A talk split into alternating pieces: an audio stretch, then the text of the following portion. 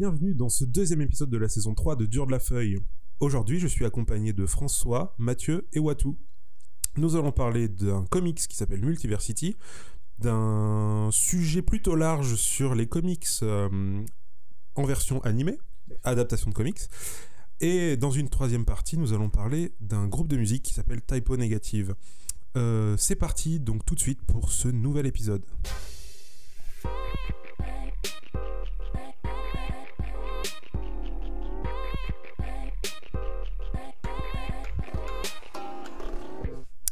Donc, première partie, Multiversity, le comics, par François. La chronique littérature.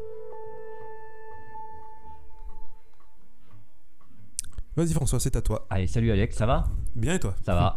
ben oui, je vais vous parler aujourd'hui de Multiversity, un comics de chez DC qui est sorti euh, chez Urban Comics en novembre dernier. Un énorme, un énorme volume de 480 pages. Euh, Gros pavé. Un, gros, un gros pavé, euh, scénarisé par euh, Grant Morrison et avec euh, beaucoup d'illustrateurs de très grande qualité comme Yvonne Reyes, Chris Spruce, Cameron Stewart, Frank Watley, Jim Lee, Dunk Monk. Euh, on Beaucoup de monde- hétéroclite, beaucoup de monde quand même aussi, ouais. beaucoup de monde parce ouais. que c'est un gros volume. Il a pris, alors, il a pris beaucoup de, de très très bons euh, dessinateurs et ça c'est une des qualités de, de cet album. Alors on ne présente plus Grant Morrison, célèbre scénariste écossais depuis le début des années 90, essentiellement publié chez DC euh, avec Animal Man, Doom Patrol, Les Invisibles, Justice League. Euh, il puis il a, fait quelques travaux chez Marvel, le New X-Men, Marvel Boy entre autres. Et après, chez DC, plus récemment, enfin ces dernières années, euh, il est revenu sur, Batman, euh, All-Star Superman, Final Crisis, entre autres. Donc euh, un monsieur très important, euh, un Et grand encore, scénariste. et encore actuellement. Et encore euh, actuellement. Puisqu'il est sur du Green Lantern Il là, est en ce sur Green. Lantern, il a repris Green Lantern actuellement chez DC Rebirth. Euh, avec Multiversity, euh, Morrison s'est donné le défi de cartographier et de donner une cohérence aux 52 terres du multivers DC, Alors, suite aux nombreux événements cosmiques qui ont eu lieu ces dernières années dans le, dans le, chez DC, le Infinite Crisis entre autres. euh. ok, donc on rappelle que dans les univers de comics, du coup, il y a plusieurs Il y a terres. plusieurs, surtout chez DC. L- Voilà, ça, la plupart du temps. Voilà. Marvel va- et DC en tout cas, oui. Voilà, Multiversity parle vraiment du multivers d'ici, euh, le concept des terres parallèles, euh, qui est apparu euh, à partir de 61, qui s'est développé. À un moment, ils sont revenus à une seule terre, et là, ils sont revenus à 52 terres. Ok. Pour C'est résumer. c'est extrêmement foisonnant. hein, comme, euh, Oui, voilà, c'est un, et- et c'est plus chez DC d'ailleurs que chez Marvel. Ok. concept, même si ça existe chez Marvel. Mar- Marvel, en fait, ils, ils labellent les terres, ils disent qu'il y en a une nouvelle à chaque fois, et puis tiens, voilà. Là, comme ces dernières années, il y avait bon, ils ont déterminé chez DC qu'il y avait 52 terres. Euh, Morrison, voilà, il s'est dit, je vais cartographier et donner une cohérence à tout ça. Parce que voilà, bon, et c'était un défi personnel. Il s'est amusé. Euh, l'intrigue de, de ce comics reste très classique. Une menace pèse sur le multivers d'ici, Un gros méchant. un gros méchant, euh, et Mhm. des héros C'est la crise, quoi. et des héros issus des 52 terres sont euh, recrutés et réunis pour le combattre. Donc Bon. plein de super-héros. Mais plein de super-héros, entre autres, euh, dans des, des- des rares, des peu connus. Mais, euh, mais l'intrigue est un prétexte, en fait, pour Morrison pour s'amuser avec l'univers d'ici. Et, et pour ramener, voire créer de multiples héros et de nombreux concepts parfois oubliés de l'éditeur. C'est-à-dire. Eh bien, il va ramener, euh, il, il ramène des personnages que- qui n'étaient plus utilisés. Il va rendre hommage à d'autres héros de, de compagnies euh, différentes. Et euh, il utilise des concepts comme. Il, va, il, veut, il parle de, la source, par exemple. Cette, ce concept inventé par Jack Kirby, qui en fait englobe l'univers d'ici, est un mur qu'on ne peut pas franchir et dont on ne connaît pas trop les secrets.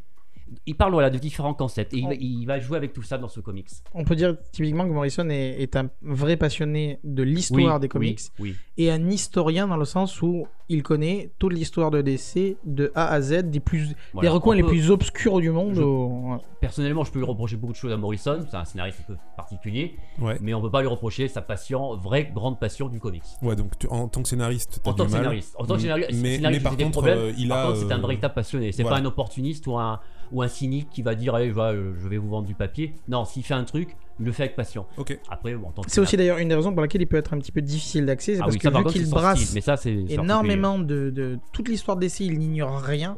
Alors forcément, quand on se trimballe 80 ans de- d'histoire, voire plus, Ouais, il faut pouvoir raccrocher les wagons. Pouvoir raccrocher les wagons, lecteur, ça doit pas être simple. Donc son, son récit Multiversity se compose de deux récits principaux qui débutent et concluent l'histoire, et de plusieurs récits a priori indépendants qui complètent le récit principal et qui en fait sont tous interconnectés entre eux. Et ça quand même il faut le faire euh, pour que ça soit euh, compréhensible pour le lecteur. Cela donne donc une histoire très riche, foisonnante de dizaines de personnages, d'intrigues, elliptiques, chères à Morrison, il aime beaucoup ça, euh, on comprend pas toujours tout de suite quand on lit, Euh, mais néanmoins pour une fois compréhensible dans ce cas, pour une fois, dans son ensemble et surtout passionnante. C'est peut-être parce que c'est qu'un seul tome, du coup, et que c'est Peut-être comme c'est un seul euh, tome avec un début, une fin, et Voilà. qui part pas sur plein de directions, et qui fait pas ça sur euh, des dizaines et dizaines de numéros, que pour une fois, il s'est peut-être euh, concentré sur son, sur son scénario, ce qui n'est pas toujours le cas, se- selon moi. Je pense qu'une des choses qu'il a dit, tu en parleras sans doute aussi un petit peu après, c'est qu'il s'est forcé à faire une carte. Oui, oui. Et l'air de rien, ça il s'est permet forcé vraiment de faire de. une carte qui est, qui est fournie dans l'album. Euh, un peu, c'est un peu rare. Je me permets une petite parenthèse. Est-ce que tu l'as détaché? Non, évidemment pas. Mais en même temps, elle est reproduite dans l'album. Parce que dans l'album, il y a une petite particularité il y a un petit euh, guide, un sourcebook, avec la carte reproduite. En plus d'être détachable, il y a une- elle est reproduite en format euh, page, normal, euh, en page. ouais. Plus un sourcebook avec euh, un guide des 50 de terre avec euh, les personnages. et euh, plutôt intéressant. Cool. C'est le petit truc. euh, mais c'est intégré dans l'histoire en fait, ce sourcebook. Ça permet de voilà d'aller C'est un peu méta. C'est un peu un bonus. C'est un peu bonus, ouais. mais un peu méta, intégré dans Faut l'histoire. pas oublier que c'est publié en single, donc du coup, Oui, c'est voilà, vraiment oui. quelque chose que tu peux avoir gardé à côté de toi et lire les différentes issues en disant, bah tiens, c'est telle terre, etc. Donc je rappelle, Et ça hein, se passe euh, là. les singles, c'est les chapitres qui sortent aux États-Unis, voilà. les Tout 20 à fait. pages Comme chez nous, tous les mois. Les kiosques chez nous, Voilà. pour donner un équivalent. Et donc Morrison profite surtout euh, à travers ce récit pour rendre hommage aux 80 ans de la riche histoire de l'univers du comics DC. Et même à un autre merveilleux éditeur. Il se permet même de rendre Ah ouais hommage à... Oui, oui, oui. Est-ce que tu as un petit exemple là comme ça qui Eh ben, il a créé une terre parallèle avec euh, des héros qui sont... euh, Le croisé, le, le- major, je sais pas Voilà, quoi. qui sont ouais. les équivalents des Vengeurs et même de Spider-Man. Et, Le Behemoth. et en fait, c'est les Vengeurs, mais euh, les Avengers pour mais aujourd'hui. en version. Mais en euh, version univers parallèle qui appartient de DC. Ah, Voilà. c'est Alors, rigolo. dès que ça avait déjà été fait un Ça petit peu avait des été deux déjà côtés. fait, hein. voilà, oui. C'est un petit peu quand- hein, un vieux- Marvel euh, quand il donne la, les, les quad- Quand il euh, crée l'escadron suprême. Typiquement, c'est euh, l'inverse. La Justice League. Mais bon, ça, c'est un vieux truc. Donc voilà, après, il s'amuse aussi euh, à visiter différentes époques des comics. Euh, Pulp, Silver Edge, années 90 et tout ça. Euh, c'est une façon à lui de rendre hommage. L'âge du selfie. Oui, oui, oui, voilà, un épisode euh, consacré à la mode des selfies et des super-héros un peu euh, égocentriques. et des abusés. Euh, si si l'épisode, il y a- parmi tous ces épisodes, il y en a un consacré aux héros de la Terre 4, c'est-à-dire euh, Blue Beetle, la question, c'est des héros qui sont l'équivalent de- des Watch, en fait, des ancêtres des Watchmen. Ouais. Euh, si cet épisode est pour moi un des plus incompréhensibles, pour être honnête, euh, malgré un Frank Poitelli euh, des plus talentueux, Très impressionnant Peut-être son plus beau travail à ce Très jour. impressionnant. Ah oui. ah oui, carrément.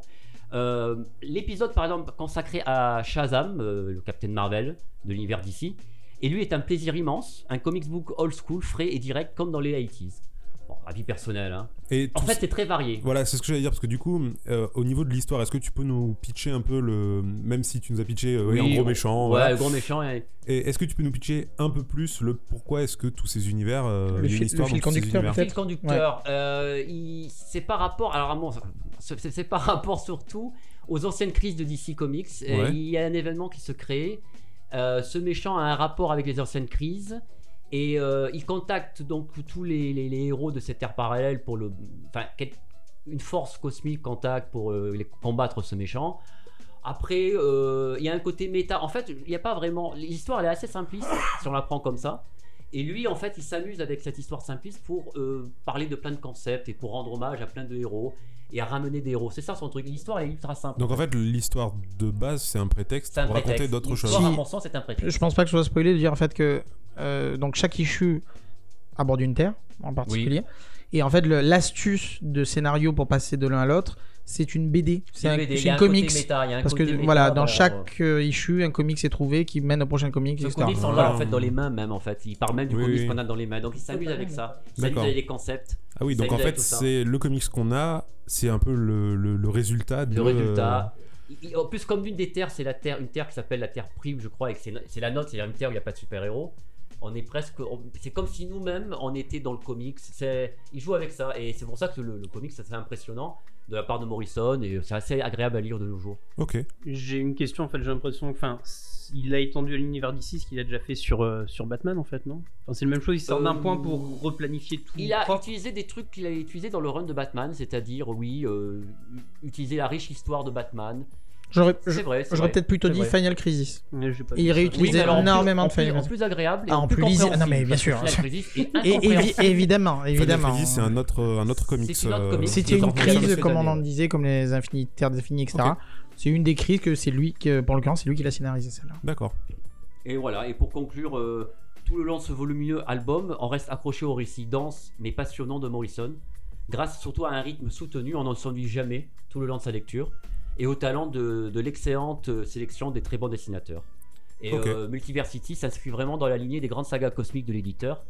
Et, euh, et le plus, c'est que c'est un récit complet pour le fan, donc euh, il n'y a pas à se prendre la tête avec une suite, un préquel. tout ça. À noter quand même que du coup, même si ça peut se lire sans lire quasiment quoi que ce soit d'autre d'ailleurs, c'est en continuité. C'est-à-dire que ce qui se passe dedans a eu des répercussions un peu, oui. un et a servi aussi pour, pour dire que voilà, ça a, été, ça a été cadré. La carte officielle est une carte que utilise DC.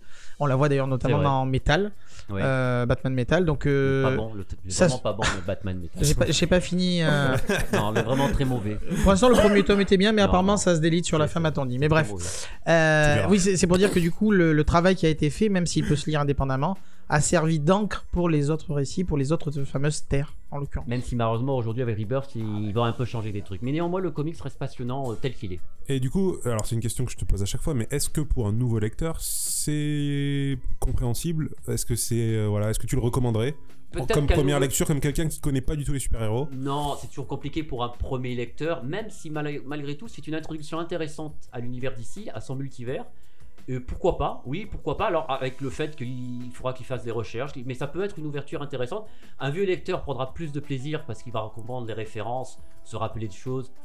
Un, un- un jeune lecteur, je pense qu'il peut l'aborder en s'amusant parce qu'il se dit tiens, waouh, au moins j'ai un panel de, de- de choses, euh, pourquoi pas Il retrouvera pas Batman et Superman, en tout cas Ouais. pas ceux qu'il connaît, mais euh, il peut s'amuser, euh, pourquoi pas Ça va être euh, Pas évident quand même. avec un peu d'effort. Euh. Dé- Déjà, je pense qu'il faut le prendre comme une anthologie, même si c'est, comme on disait, c'est bien une histoire qui se suit. hein. C'est que ça change tellement de style, ça change tellement de sujets, ça change tellement à chaque fois d'un épisode à Ouais, l'autre. En gros, toutes les 20 pages, il y a un nouveau. Voilà, un donc euh, pour vraiment quand tu démarres, c'est euh, pas forcément évident. pas, je- Mm, mm. Ouais, alors déjà, il faut comprendre bien le système, Ouais, il les faut terres, comprendre. euh. Bon, Urban fait une Bah, belle j'imagine qu'il y a une introduction. belle introduction, Oui, voilà. voilà, il y a une introduction de la part d'Urban, tout ça, donc c'est toujours bien fait chez Urban. Donc, comme tu l'expliquais euh, dans, le, dans, dans ce comics, on rencontre beaucoup de super-héros différents. Exactement. Et on a eu une question sur le Curious Cat qui dit Est-ce que tous les héros présentés dans Multiversity sont vraiment apparus dans des publications DC Comics? Donc, tu déjà un peu répondu, mais je te laisse. À ma euh, connaissance, oui, la plupart euh, des 52 terres, euh, quelques- la plupart sont apparus dans des Elseworlds, dans des récits complets qui sont parus dans les années 90-2000. Qu'est-ce que c'est qu'un Elseworld? Elseworlds, c'était une ligne de comics de DC qui euh, racontait des histoires dans des mondes parallèles. Ouais. En général, du genre Superman qui. bah, Red Sun, Superman qui atterrit en Russie. C'était un Elseworld. ah, ok. Voilà. L'équivalent des What If chez C'était Marvel. l'équivalent des What If Superman, exactement. Et euh, donc la plupart des terres en fait viennent de des Elseworlds. Après il y a la Terre 1, 2, 3 qui sont les terres connues. Enfin euh, la Terre 2 c'est la- bon, c'est les terres connues chez lui dans l'univers d'ici. Quelques-unes ont été créées par Morrison à ma connaissance. Euh, celle qui rend hommage euh, peut-être à l'univers euh, Bah, typiquement ce que tu disais, Marvel, ouais. ça, quelques-unes. Et il a laissé sept terres euh, vierges pour les futurs auteurs s'ils veulent s'amuser aussi exprès. Ah, rigolo. Et il, a, pensé il a à. pensé en disant que c'est des terres mystérieuses qu'on connaît pas encore et en fait c'est pour les, Ouais, d'accord. pour les futurs scénaristes. Mais plutôt sympa. Ok, très bien. Eh ben, Un truc que je trouve très important dans, dans ce comics, c'est que quand on parle de la carte, et on voit sur la carte qu'il a essayé d'unifier donc non seulement les terres, Mais les concepts. mais tous les Ouais. concepts brassés chez DC. Mais il met beaucoup de choses. Que les ce dieux, soit les dieux, la- les les- dieux, les que ce Gods, soit la barrière de, de la de la source. Speed Force, que ce soit la, speed, euh, la source, que ce soit même les, euh, les, euh, les, les spectres des couleurs. Il, Il, essaye, de, tout mettre. tout mettre en une Il carte et il s'en sort, je trouve, plutôt bien, intéressant, ouais. sachant que c'est enfin, colossal comme, comme boulot. Et c'est assez intéressant de voir ce- tous ces concepts réunis en une carte. Quoi.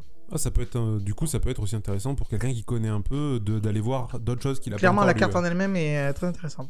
Ok, très bien. Est-ce que vous avez d'autres questions? Hmm, non. Non, c'est tout bon? Eh ben allez, on va du coup passer à ton. Du coup, merci pour la chronique. Bah, je t'en prie. Et euh, on espère que bah, vous- si vous le lisez, euh, Ouais, ça- n'hésitez il pas à nous il faut dire ce que l'acheter, vous en il avez pensé. Euh, on va passer à ton morceau de musique. Oui, bah, Fo- Greta Von Fleet, c'est un groupe américain euh, que- d'aujourd'hui. Ouais, c'est récent. Ouais, tout simplement, vraiment, c'est qu- quatre jeunes américains. Ils ont sorti un excellent premier album euh, en fin d'année. Ils reprennent euh, la musique là où Led Zeppelin l'a arrêté euh, aux 80, donc ils font du Led Zeppelin. Ouais, c'est un peu un groupe qui fait, euh, qui fait parler de lui à cause, À cause de ça, à bah, il a une voix, le mec a une voix à la Robert Plant et euh, les guitares sont celles de, de Jimmy Page, donc c'est excellent, tout simplement. Ils viennent de quelle terre, eux, du coup? Ah, ils viennent de la terre du rock'n'roll, la meilleure, la meilleure du monde.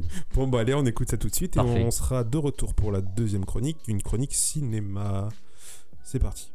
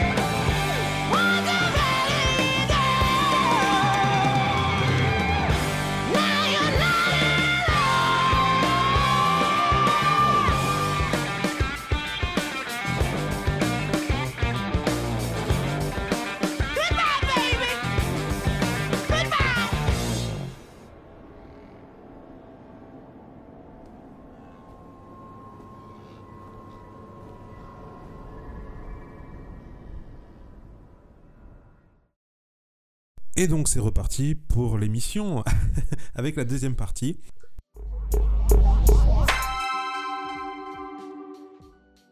Je te laisse en parler, Watu. On peut dire que c'est la, cerise sur le gâteau, bien sûr. Mais oui, effectivement, je voulais parler d'une manière un peu plus large de la relation entre les comics et l'animation. Euh, les, les films d'animation en particulier. Donc les adaptations de comics papier. Exactement. En version euh, animé, animée. dessin animé, etc. euh, Qui pourrait être d'ailleurs au premier abord une relation qui semble assez logique finalement. Euh, c'est un format assez dessin, dynamique effectivement, il y a un côté dessin et peut-être même plus logique sur, le- sur la théorie en tout cas que, le- que les films, mais finalement bah, pas tant que ça au niveau, au niveau pratique parce que donc déjà comme je disais il y a plusieurs types d'animation, hein. il y a les films d'animation, les, les dessins animés d'animation, la 3D, etc. Et euh, et euh, on verra que, enfin, on va, rapidement voir que c'est plutôt les séries d'animation avec les comics qui, euh, sont la norme, les dessins animés sur Spider-Man, Batman, etc., que les films d'animation qui sont plutôt le, cas exceptionnel ou la cerise justement sur le gâteau. euh. Alors déjà au niveau de l'animation, bah, je vais pas vous faire un long historique, je vais juste revenir sur quatre ou cinq éléments qui vont parler à peu près à tout le monde et qui ont été vraiment les éléments qui, qui jalonnent l'histoire des, euh, des comics et l'animation. Bah, le premier jalon, c'est tout simplement Superman, 1940, Ouais. avec euh, les, la, la studio Fletcher. Euh, pour ceux à qui ça parle pas, c'est le premier film, euh, la première série d'animation donc des années 40 euh, qui traitant d'un comics. Et il a la particularité d'être absolument fou visuellement. Si vous l'avez jamais vu, Ouais, l'animation est tapez ça sur internet. Encore aujourd'hui, encore il- aujourd'hui. Ils avaient utilisé le système de la rotoscopie. Tout à fait. Voilà. C'est-à-dire que leur rotoscopie, c'est entré dans les détails, ça permet de, de- de- on va dire, de décalquer la réalité. Ouais, c'est plus compliqué que ça. acteurs, Il filmait des acteurs Voilà. et après il les redessinait. C'est Et le- fou. hein. Ouais, résultat visuel, c'est vrai que le résultat encore aujourd'hui, hein. Est- supérieur même à certains Ah, mais complètement, hein. Ah oui, complètement. hein. Franchement, tapez ça sur internet. Je retiens un coup d'œil, ne serait-ce que sur le, le- le premier épisode ou l'animation d'intro. C'est fou. Surtout si vous comparez clairement avec les, les- les réalisations de l'époque. certaines, ouais, ouais. Euh, je veux dire, On les le comparer au dernier euh, Dragon Ball Super. Voilà, ouais. typiquement, par exemple. Euh, on se dit que mon Dieu, on 4 marque images secondes. ça marche à l'envers ou qu'est-ce qui se passe? Donc, euh, ce qui est marrant, c'est que du coup, on a démarré du coup en trombe, c'est-à-dire la qualité est folle, elle a été reconnue euh, très rapidement et c'est devenu un maître étalon. Et on va voir que dans les années qui s'y ont suivi, on n'a plus grand-chose en fait euh, au niveau animation. La deuxième pierre qu'on peut dire, alors malgré lui, euh, on va dire le Spider-Man de 60, Ouais, euh, qui est de- 67, le 67. ouais, voilà, ouais, qui, ouais. qui est devenu euh, il est devenu culte malgré culte lui. malgré mais, euh, lui, puisque L'animation a été, l'animation a été un peu sommaire. hein, Là, là sommaire. vraiment, on tapait dans le fond du panier. C'était, euh, il fallait faire une animation sur Spider-Man. On en a fait une. C'est pour les enfants. voilà. Pour vous donner une idée, si vous voyez pas ce que c'est, si vous voyez euh, ce qu'on appelle un mème sur internet, donc une image marrante ou quelque chose comme ça, avec Spider-Man, Ça date de ce. voilà, c'est forcément tiré de cette série-là. Il y a une quantité de mèmes hallucinante tirée de cette série-là. Cette série était totalement absurde. Euh, visuellement, c'est plus que Mais discutable. ça a beaucoup marqué les enfants. de Et ça a hein, énormément marqué pour autant. C'est pour ça que je dis que c'est vraiment une pierre angulaire euh, pour autant. Alors que sur le papier, ils essayaient de rendre hommage à Ditko. Hein. C'est c'est juste que. Comment dire euh, C'est un petit peu comme. C'était plein de bonnes intentions. Voilà, c'est un, petit peu. comme un collier de nouilles qu'on nous offre à Noël. un Voilà, c'est un peu comme voir Batman 66. Vous voyez, c'est. On sent que ça part pas d'un mauvais sentiment, mais c'est quand même très Mais la particulier. hein. Euh, et on verra qu'il y a. À, à partir de là, il y aura plus grand chose. Après, je vais pas citer tout ce qu'il y a eu comme dessin animé. hein. Il y en a eu quelques-uns, mais à part quelques séries, comme je disais, de euh, pas de pardon, de, de- de séries de dessins animés pour enfants, il y a pas, honnêtement, il n'y a pas grand chose. On reviendra un petit peu, euh, on devra attendre les années 80 avec la, bah, les Tortues Ninja, tout simplement. hein. Euh, Il n'y avait rien eu entre temps. euh, pff, il y a eu des petits, Ah, comme il, je y a eu, euh, il y a eu quelques trucs comme les, les 4 fantastiques. voilà, mais c'est euh, extrêmement les Super marginal. Friends, les Super Friends chez DC. Oh mais mon dieu, oui, je voulais pas en parler, mais d'une manière ou d'une autre, c'était limité. ça, voilà, ça, c'est- voilà. on touchait les petits enfants, littéra- C'était, euh, littéralement. Il n'y avait on- pas d'ambition vraiment. C'était pour Les- les enfants. et- On n'avait pas d'ambition et, et le matériau était pas méprisé, mais pas loin. Enfin, honnêtement, on n'y croyait pas plus que ça. quoi. Mhm. Et il faut attendre vraiment, comme je disais, un petit les Tortues Ninja pour vraiment avoir une vraie dynamique, quelque chose où on met vraiment les moyens euh, d'un point de vue euh, euh, animation, réalisation, scénario, si malgré tout. Bon, toute proportion gardée, ça reste les Tortues Ninja, mais où on a vraiment. Bon, d'ailleurs, pas grand monde à l'époque savait que c'était adapté de comics, bien sûr, hein, forcément. dire que c'est un comics indé un peu obscur, ça fait un peu rire quand on pense au côté très commercial de, cette réalisation, mais ça a permis vraiment de. Se dire, oui, il y a quand même moyen de faire quelque chose. On, peut- partir avec, avec le comics, quoi. D'ailleurs, petite anecdote, euh, c'est des auteurs de bandes dessinées françaises qui ont fait euh, les décors de, euh, de beaucoup de dessins animés des Tortues Ninja des années 80. Et oui, et oui, oui, oui. Ouais, les, euh, les Français sont très présents hein, sur l'univers. D'ailleurs, bon, c'est pas le sujet, mais vous savez qu'il y a eu toute une période franco-japonaise. Oui. Euh, vraiment, les Français ont un franco- vrai sa- franco-américaine aussi, franco-américaine aussi d'ailleurs. On a un vrai savoir-faire, on est reconnu et on vient souvent nous voir. On est rarement moteur, mais on, est, on participe énormément. Euh, et puis après, bien sûr, évidemment, sans aucun doute, la pierre angulaire du comics en animation qui a permis de relancer les choses.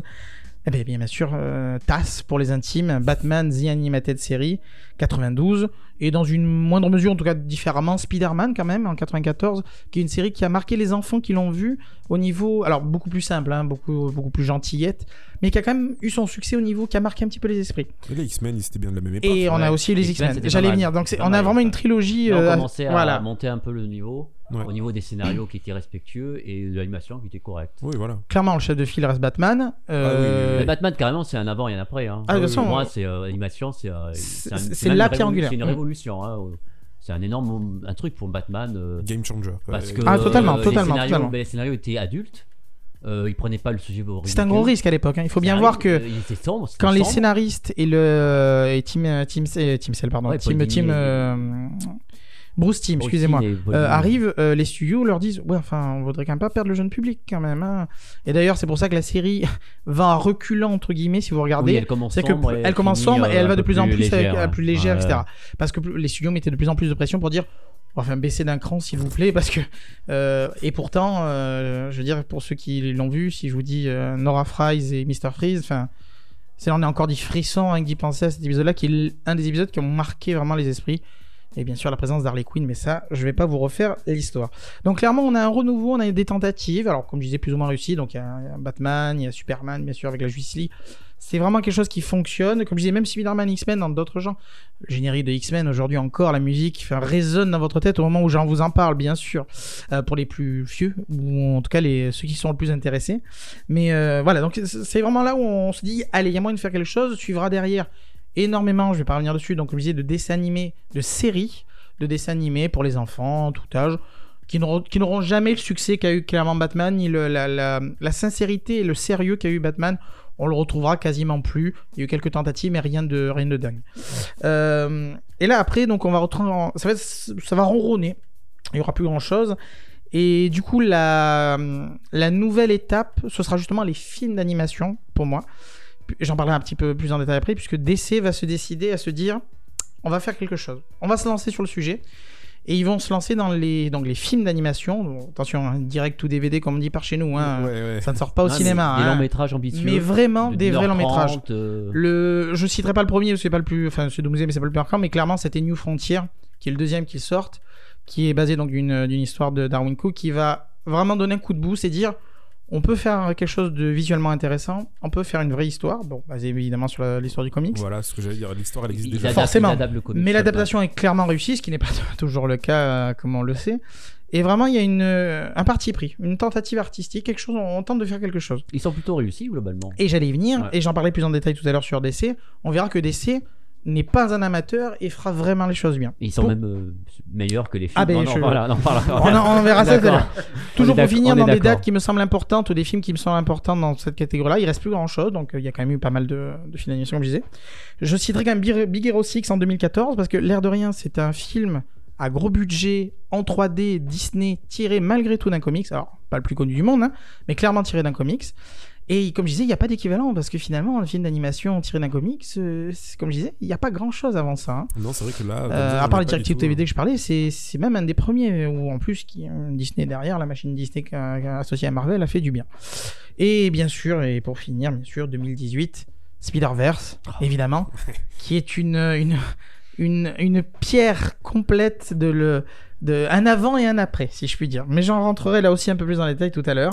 Mais d'ailleurs, est-ce que tu peux nous donner le vrai titre? Parce que c'est Spider-Man Into the Spider-Verse ou Spider-Man New Generation? Ah. Alors, nous avons un problème en France, c'est qu'on n'est pas foutu de respecter les titres des films. Euh, pour vous donner un exemple qui n'a rien à voir, mais euh, vous connaissez sans doute euh, le film avec les trois qui se mettent la murge, euh, si vous me passez Ah, l'expression, Very Bad Trip. et, Very euh, Bad The Trip, Hangover, qui ouais. s'appelle The Hangover. Ouais. La Donc, gueule de bois. On traduit de l'anglais par film, de l'anglais. Il aurait pas pu sortir la gueule de bois. Je ne sais pas pourquoi, c'est un trip. Donc là encore, c'est comme Wolverine, le combat de l'éternel. Euh, là encore, donc on a traduit Spider-Man Into the Spider-Verse, qui est le titre original, en Spider-Man New Generation. Mais ça sonne mieux, c'est normal. Ma foi, il va aller Et comprendre. faire Je ne sais pas. Spider- Spider-Man dans le Spider-Verse, ça passait pas en France. Non, mais justement, ils auraient dû laisser Into De the toute façon, les- Spider-Verse. Enfin, je veux dire. euh, Ah, mais New Generation, tu peux attirer justement une nouvelle génération. nouvelle génération. Alors, Enfin, alors pour l'autant, c'est ce que fait le film, j'en parlerai tout à l'heure, mais il n'y a pas besoin d'un sous-titre pour ça. Oui, hein. Je veux dire, c'est. Ou alors nouvelle On- on y génération, revient- quitte y- à le localiser. On y reviendra, on y reviendra. Putain, Vas-y, avance bref. sur le. Euh, donc oui, comme on l'a vu, donc au niveau des formats, euh, c'est assez limité. C'est-à-dire qu'à part la, sé- la, la- la série d'animation, et donc après quand DC va se mettre sur les, les films direct ou DVD, il y a eu deux, deux- deux- une autre tentative quand même que je voulais, je voulais aborder, c'était le, le motion comics. C'est-à-dire que vous savez, c'est euh, c'est des- ces, ces planches à dessin qui s'animent. euh, Ah, C'est un peu Et- moche, non? Alors, j'allais venir, c'est pas fort. Merde, merde. ça sonne comme de la triche en fait. bah, C'est-à-dire qu'ils ouais. prennent littéralement les planches du comics. pas trop la tête. Ils bougent un peu les, les figures, etc. Et ils en font littéralement un film qui après vendent, etc. Il y avait eu Store notamment comme ça qui, euh, qui profitait des dessins des Sadribic, mais globalement, enfin là, c'est de la triche. C'est pas. Si vous voulez, c'est. C'est un peu comme les BD qui sont tirés des films. C'est-à-dire qu'on prend des, des cases qui sont en fait des, des, de l'écran, quoi, euh, des bouts de film, et on les met comme pour faire une BD. Bah là, c'est l'inverse. C'est juste nul. Voilà, donc surtout que quitte à faire ça, autant faire ce qu'on appelle du coup du turbo média, c'est-à-dire de, Oui. de penser le comics lui-même Voilà. comme une animation dès le départ. Là, Donc bon, euh, voilà, il y a eu deux trois tentatives, ça n'a pas cartonné. Par contre, vous en voyez encore de partout parce que ça ne coûte rien à faire et il n'y a pas besoin de refaire des assets. Il suffit de partir des assets des, des dessins, je veux dire. Il suffit de partir de l'existence. Ça vous fait une bande annonce pour des sorties. C'est très bien, ça se vend tout seul. Emballé, c'est pesé. Euh, donc oui, donc pour revenir un petit peu sur le, monde d'animation au niveau des comics, euh, bon ben trois, il y a trois acteurs comme d'habitude, DC, Marvel et les autres. Alors évidemment, pour commencer, DC, comme on en a parlé en prélude, c'est le patron, c'est le, le tenancier, c'est le, Par- c'est celui. paradoxalement, là où dans le cinéma, Très il, clairement. il, il est euh, plutôt le deuxième, là dans l'animation, il est le premier. Il gère complètement. C'est eux Premier qui ont loin, lancé ouais. la mode. Très loin. Il y a même du deux périodes, comme je disais, donc euh, dans ce qu'ils appellent le DC Animated Universe, donc 92 à 2006, donc toute la période Batman, la période Superman, etc. Euh, déjà à l'époque, il y a eu des longs métrages, les fameux Sub-Zero, les fameux Phantom of the Mask, etc., tirés de la série, euh, la série euh, Batman.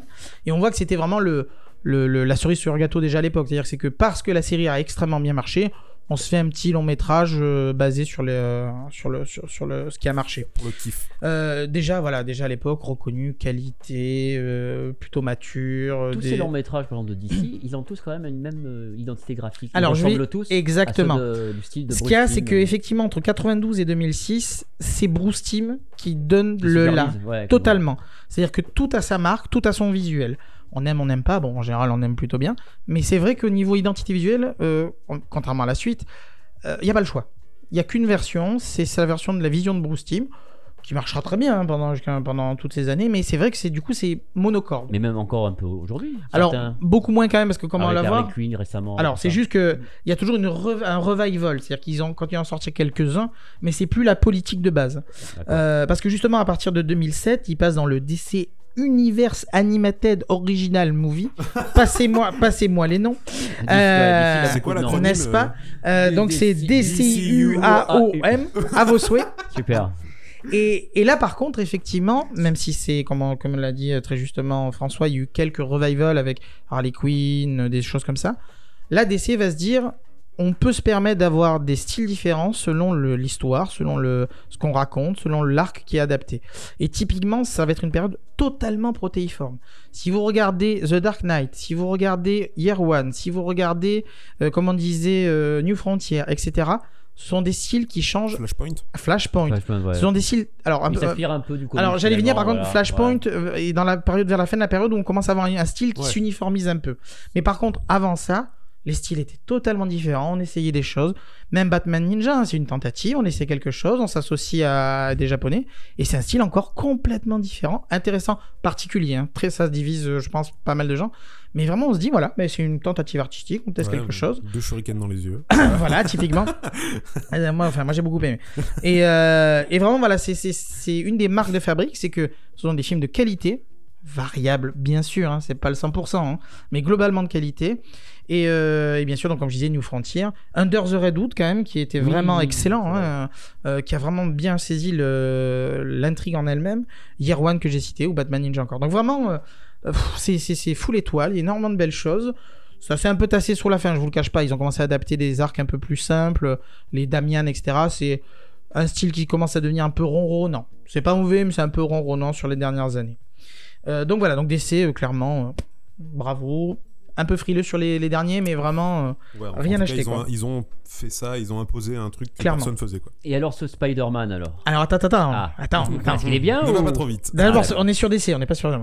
Euh, donc, euh, on va parler de Marvel. Vous allez voir, ça va aller vite parce que justement, Ah, voilà, Marvel. on va aller vite sur Marvel. Eh ben, Marvel, finalement, euh, bien qu'ils aient créé Marvel Animation en 2012, on a une dizaine de direct ou DVD, mais aucun marquant, aucun, aucune pierre angulaire. Il y a eu des trucs sympathiques. hein. Il y a Planète Hulk qui est sympa, il y a euh, Doctor Strange qui est sympa, euh, mais c'est très léger. C'est des trucs façon manga, c'est ça, non Non, Ah, pas systématiquement, mais effectivement. Parce qu'il y en a eu comme ça Tout aussi, à fait, ils ont travaillé avec, je sais pas si c'est Gainax ou un truc comme ça, mais ils ont travaillé en tout cas avec Mais une a partie aucun Jap qui- il y a Animation, aucun qui marque vraiment. mais il n'y a hein. aucun qui marque. J'en ai jamais entendu Ah parler. non, mais c'est pas étonnant, c'est Bah, pas étonnant, voilà, on c'est- pas, pas. Il n'y a pas de bouche à oreille, il n'y a, rien qui. euh, je repensais d'ailleurs, par exemple, à- il y a deux Green Lantern très bons hein, sur, le, sur DC, ça m'y faisait penser.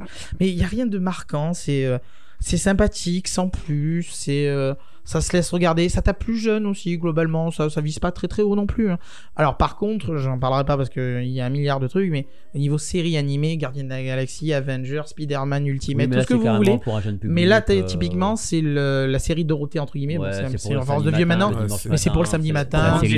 Voilà, c'est pour, vendre- non, mais pour vendre des jouets, très clairement. Même l'animation est dégueulasse. À noter quand même, quand même, pour leur reconnaître ça, que pour en avoir vu un ou deux hein, de tout ce qui est Avenger et Gardien de la Galaxie, c'est très référencé. C'est-à-dire Ah oui. qu'ils font énormément de références à des personnages obscurs, à des. Ah, par contre, des ils arcs exploitent bien obscurs. l'univers Marvel. ah, là, c'est- ça, c'est vrai, ils, ne font pas que adapter pas les films. hein. Non, non, ils Ils, prennent des vont- ils vont vraiment personnages, lécher euh, assez, assez, loin dans le. bah, ouais. voilà. En même temps, faut penser aux gens qui les font. Les gens qui les font, ils sont dans le milieu du Bien comics, sûr. ils ont envie de se faire plaisir. Ouais. Clairement. Là, Ils- savent que personne va le regarder à part des enfants qui s'en C'est battent clair. couilles. Donc, ils qu'ils veulent, Faisons-nous plaisir, c'est clair. Ils peuvent sortir n'importe quel perso. Mais voilà, vraiment, rien, quasiment rien à dire, à part, bien sûr, comme je disais, Big Hero 6, qui, l'air de rien, a plutôt bien marché à l'époque et était vraiment un, un petit coup de fraîcheur sur le sujet. Bon, bien sûr, ça s'est décidé quand euh, Walt Disney s'est mis chez avec Marvel, bien sûr. Oui, hein. bien sûr. Ça a permis de, hop là, Une remettre un coup de boost. fusion, euh, Euh, donc, ce- c'était un peu cette hybridation des genres qui a plutôt bien marché.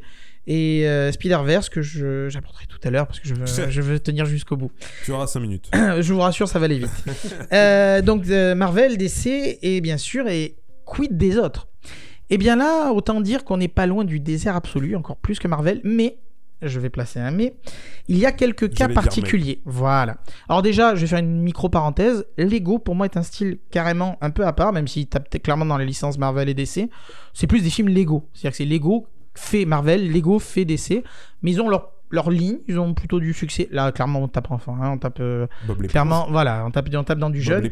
Alors, est-ce que Bob l'éponge a été d'abord un comics? Ah, pas à ma connaissance. Je ne pense pas. Non, c'est Pas à vrai. Donc, non.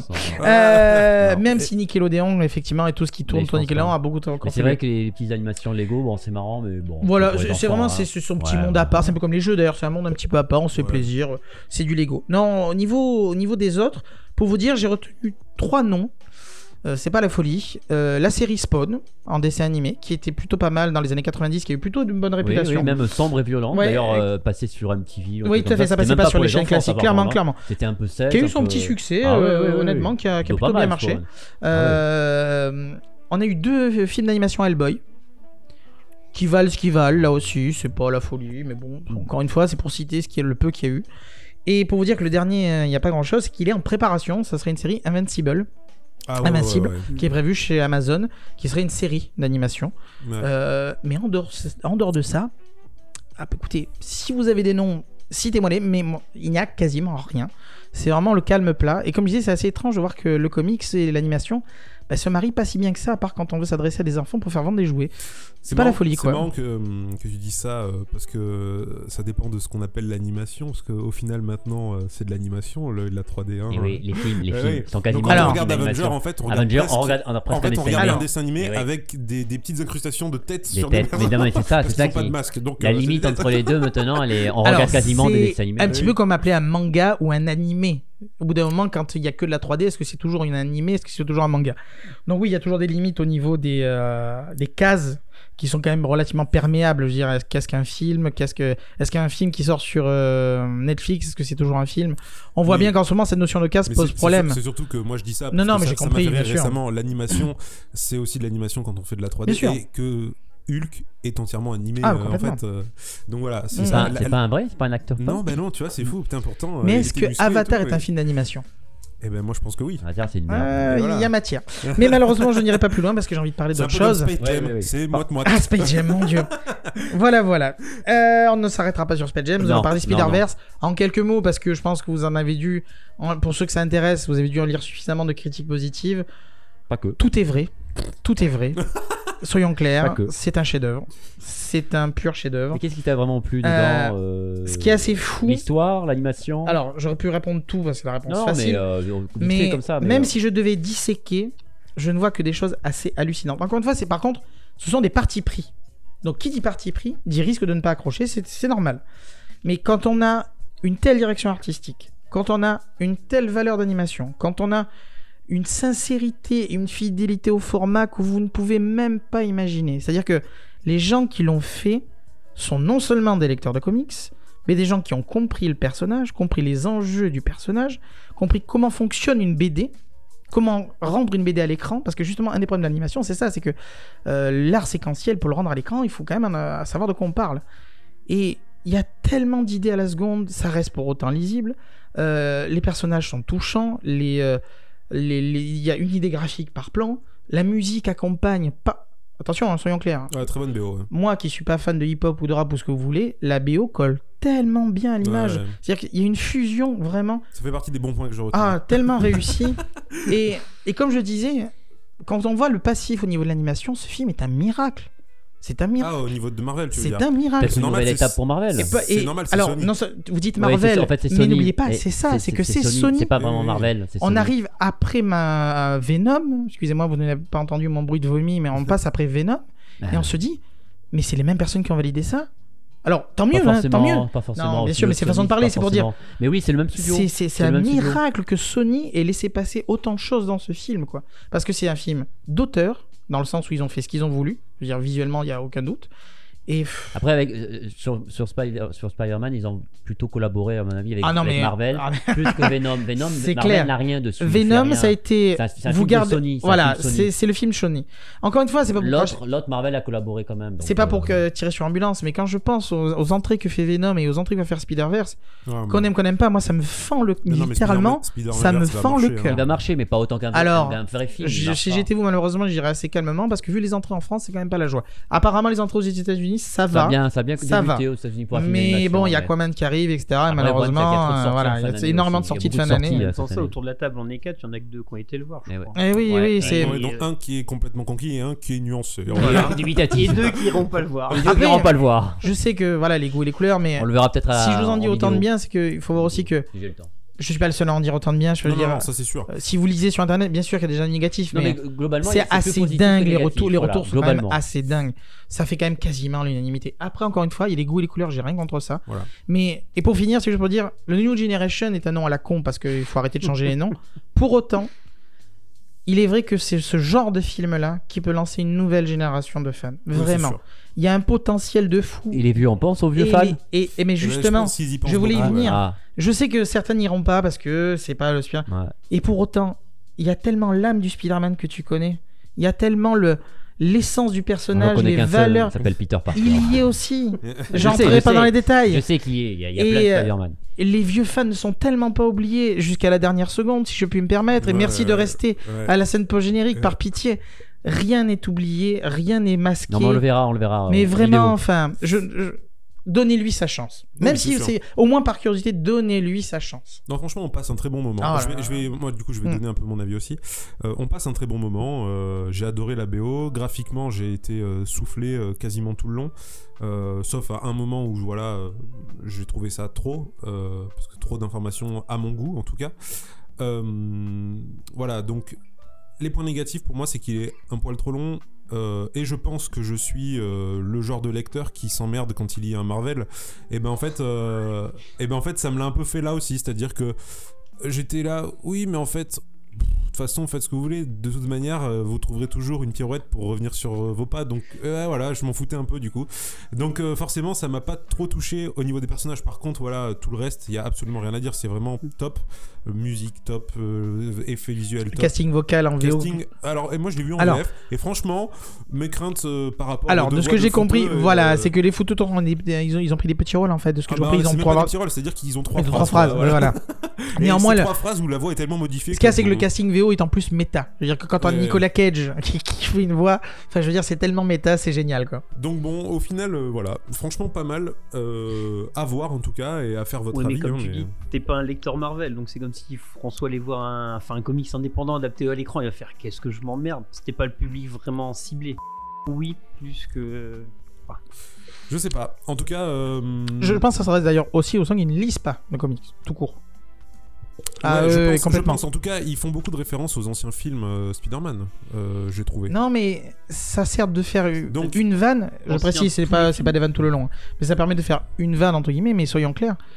Ne rien connaître de Spider-Man, il n'y a aucun problème. Ah hein. non, c'est sûr. Il n'y a sûr. aucun problème. Allez-y quand même. hein. Donc voilà, moi voilà, je suis plutôt nuancé parce que l'histoire m'a absolument pas touché, mais par contre tout le reste j'ai adoré. Donc euh, c'est euh, Je vais faire un petit spoiler indirectement, mais c'est un saut dans l'inconnu et il faut le faire. quoi. ouais, ouais, on peut dire ça. mais ouais. je n'en dirai pas plus. Je préfère Astérix. Astérix. Non, alors là, alors il est impossible que cette, alors il est impossible que cette chronique se termine là-dessus. Ouais. Donc je vais citer autre chose parce qu'on peut pas terminer là-dessus. Euh, Oui. Qu'est-ce que je pourrais dire d'autre? Euh, Non, le doublage est clairement méta. Non, non, mais euh, la bande son c'est génial. Enfin, allez-y, s'il vous plaît. D'ailleurs, en parlant de bande son, tu nous as préparé un petit morceau de musique. C'est pas faux. Alors évidemment, j'aurais pu vous mettre un petit chant de Noël chanté par Spider-Man. hein, c'est un petit peu d'actualité. Mais j'ai été gentil. Je me suis dit, mettons-nous plutôt un morceau de la BO de ce petit chef-d'œuvre. Et donc on écoute ça tout de suite. euh, vous aurez le nom de la musique dans la description sur SoundCloud, iTunes, Flower, etc. je crois, de mémoire. C'est Sunflower et c'est Ouais. Post Malone. Et Sway Lee. C'est parti, on écoute ça tout de suite.